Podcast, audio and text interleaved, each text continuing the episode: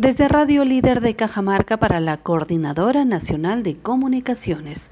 El bono familiar universal seguirá pagándose durante los meses de enero y febrero, por tanto los beneficiarios no necesitan hacer largas colas en las oficinas del Banco de la Nación, señaló la directora nacional del programa Pensión 65, Mabel Galvez. A través de Radio Líder lamentó que haya circulado la falsa versión que este 23 de diciembre se termina de pagar el bono, lo cual ha motivado a los beneficiarios a acudir masivamente al banco perdiendo tiempo y arriesgando su salud.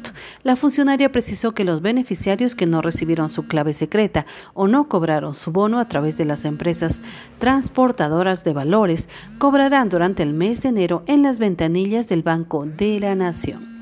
Desde Radio Líder de Cajamarca para la Coordinadora Nacional de Comunicaciones informó Cecilia Machuca.